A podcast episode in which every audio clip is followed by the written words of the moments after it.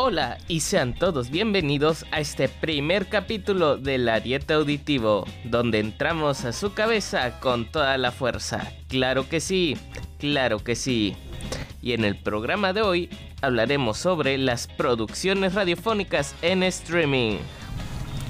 Verán, en mi búsqueda del saber, en los lugares más recónditos del Internet, me encontré con opiniones curiosas. Dicen las malas lenguas que encontré por ahí y por allá que la radio está muriendo. Noticia el ayer reemplazada por la de hoy.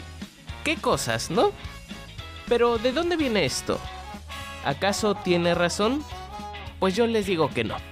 Y les explicaré el por qué. La radio, desde sus inicios, ha presentado una característica especial y es la falta de un elemento terciario para transmitir si no es necesario. Las televisoras necesitan en la actualidad satélites para transmitir y ni hablar del internet.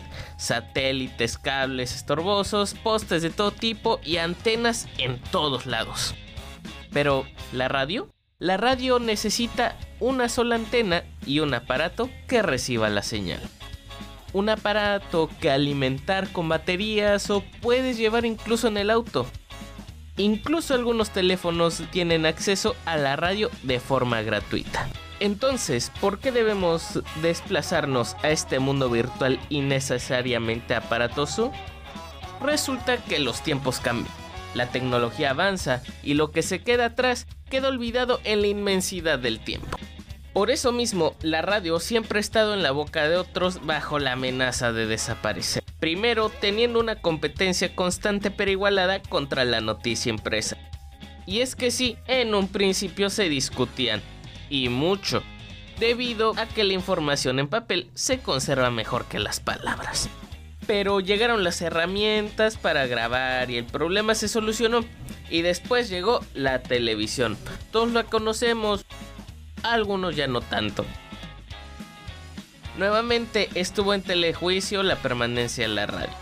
Y aunque terminó siendo eclipsada por un tiempo, ciertamente la verdad le regresó su popularidad.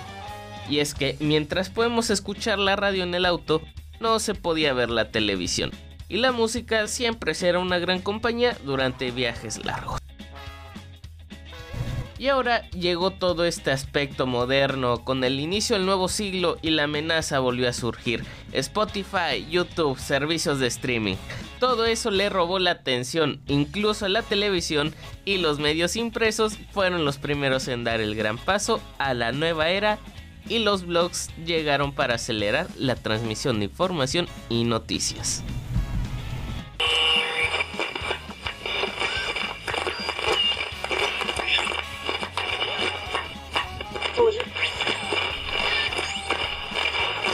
Es hora de una pausita para un dato radiotástico. Claro que sí, claro que sí. Y resulta que en 1935, la radio más poderosa de México, Radio XERA, transmitió por primera vez. Se escuchó en todo el mundo y se dice que algunas personas de la región lograron escucharla incluso en las bocinas del teléfono fijo y pudo encender lámparas fluorescentes. Funcionando con 250 mil watts de potencia, tuvimos una bobina Tesla. ¿Quién lo diría, no?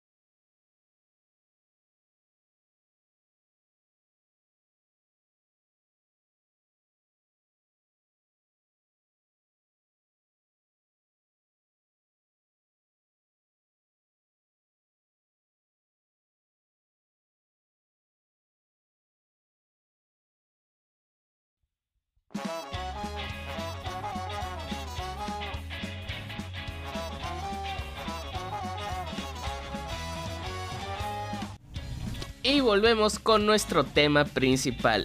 Verán, con el desarrollo de nuevas maneras de compartir información, las radiodifusoras encontraron la manera de seguir en nuestros oídos, comenzando con transmisión y difusión por medio de blogs. Recordemos que para este punto aún no se popularizaba tanto los medios que usamos hoy en día, como YouTube, pero una transmisión de radio en línea no es un podcast o un directo en alguna página sin más. Y tampoco es una nota periodística en línea que les ofrecerá o les hará pagar una cuota para estar informados.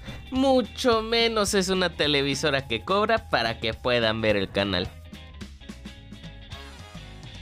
Aunque claramente la mayoría de las radiodifusoras pertenecen a una televisora, trabajan en su mayoría en una sección aparte.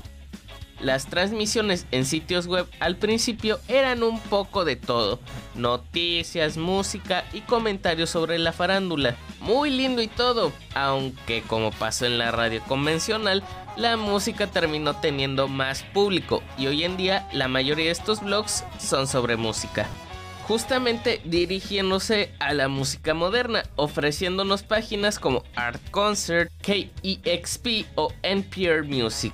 Pero, ¿qué pasó después de esto? Con la popularización de YouTube surgió otro medio donde algunas radiodifusoras trataron suerte para transmitir otra cosa que no fuera solo música. Cosas como programas de chismes, o noticias comenzaron a surgir, pero fueron derribadas rápidamente por las mismas televisoras a las que éstas pertenecían, convirtiendo estos programas de radio en un copy y pega de los programas que los noticiarios tenían en la televisión. ¿Qué decisión seguía ahora? Bueno, como mencioné con anterioridad, existen aplicaciones de radio en muchos teléfonos inteligentes de hoy en día. Y esto se debe a que la radio encontró otro sistema de transmisión, el sistema RDM o Radio Digital Mundial. Este sistema trabaja fuera de las ondas analógicas que las demás radios usan, especializándose únicamente en esta ocasión en las bandas que usan los teléfonos. Decisión que ha funcionado en algunos lados, pero no tanto en otros, y que, con el tiempo, al igual que los sitios web de transmisión, fue quedando de lado. ¿Y cómo se solucionó esto? Bueno, queridos y queridas radioescuchas, esto se solucionó con la llegada de los podcasts. Un formato donde los productores y locutores encontraron una mayor libertad. Y un género que hacía hace mucho que no se escuchaba volvió a surgir. Pero antes de tocar este tema, primero hablemos de los programas más convencionales. Con la creación de este nuevo formato surgió la oportunidad de dejar las limitaciones de tiempo y extenderse los programas tanto como desearan los participantes y tomarse algunas decisiones creativas de paso. Algunos ejemplos de esto lo podemos observar con el programa satírico de La Corneta, con su versión extendida en formato de podcast que pueden encontrar en YouTube. O Rotor Media, una productora de reciente creación con un programa dedicado al streaming, con versiones en video y auditivas y en distintas plataformas. Este último es un ejemplo que este formato es el próximo en volverse viral, si es que no lo es ya.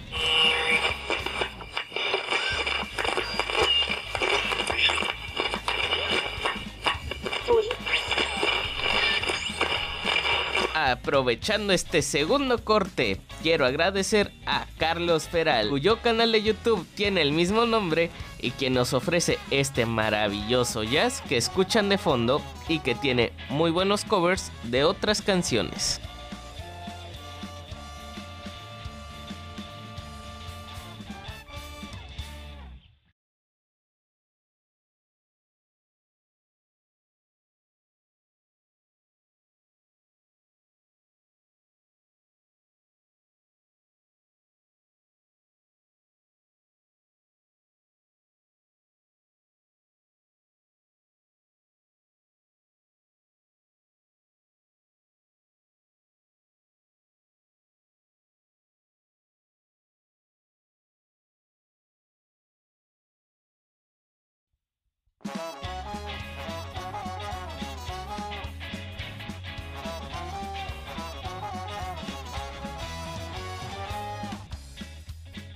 Y volvemos una vez más. Claro que sí, queridos radioescuchas.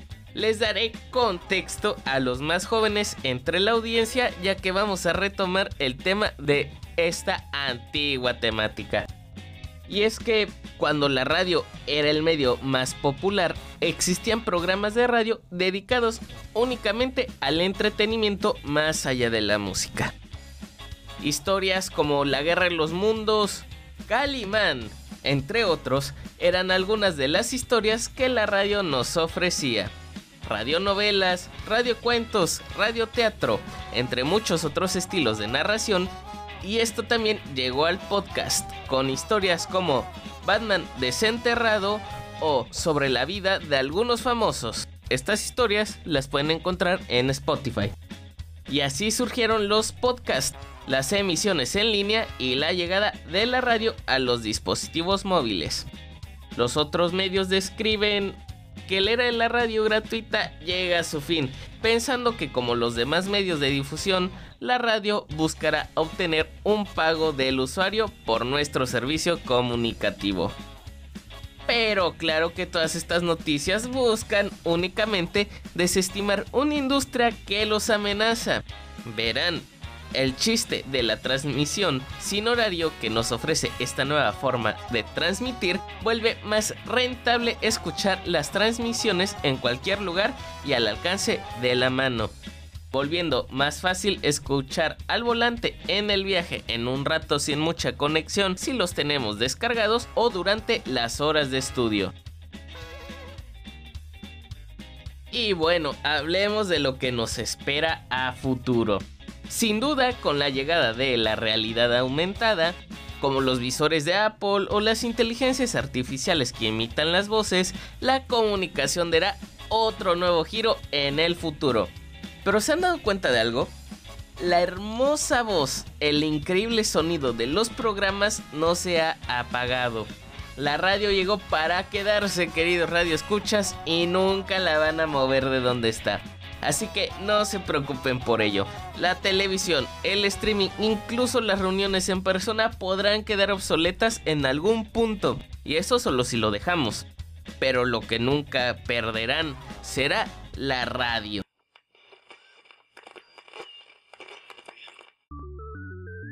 Y bueno, para ya poder despedirnos e ir a escuchar alguno de los podcasts que he mencionado hoy, otro dato radiotástico antes de irnos. Claro que sí, claro que sí.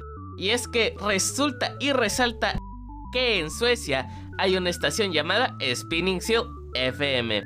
Es decir, foca giratoria FM. Las 24 horas del día. La cual se dedica a transmitir única y exclusivamente en bucle la canción del video de la foca giratoria sobre su propio eje en el agua. ¿Qué cosas, no? Y aquí les dejo un poco de la canción.